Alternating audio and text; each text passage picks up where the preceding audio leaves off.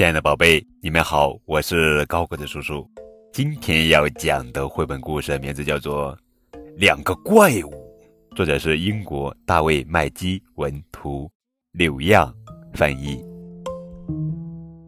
从前有一个怪物，平静的生活在山的西边。山的东边生活着另一个怪物。有时候。两个怪物会透过一个山洞聊聊天，可是他们从没见过对方。一天傍晚，住在西边的怪物对着洞口喊：“嗨，你能看到吗？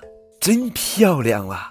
白天就要结束了。”白天结束了，东边的怪物对着洞口喊：“你是说夜晚到了吗？你个笨蛋！”别叫我笨蛋，你个蠢货！我会发火的。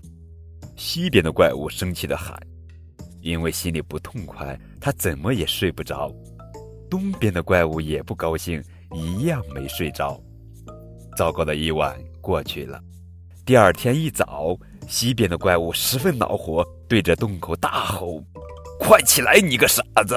夜晚结束了，别傻了，你个蠢蛋！”东边的怪物也很恼火，是白天开始了。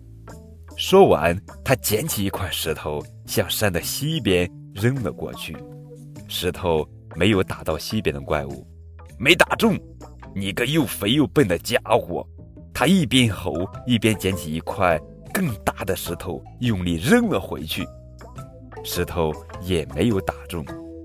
真没用！你个毛茸茸、长鼻子的傻瓜！东边的怪物开心的叫着，又扔了一块石头，把山顶敲下来了一块。你真是个又蠢又无聊的家伙！西边的怪物一边吼，一边举起一块巨石向山那边投去，山顶又被敲掉了一块。你个罗圈腿！你是个无药可救的呆木头！东边的怪物也吼了起来，这次他举起了一块更大的石头。一天又一天，两个怪物扔的石头越来越大，咒骂的话也越来越难听。他们谁都不肯让步，谁也没有停止。渐渐的，挡在他们之间的山越来越平。你毛茸茸大肥猪，没头脑，斜眼睛，就是一团乱七八糟。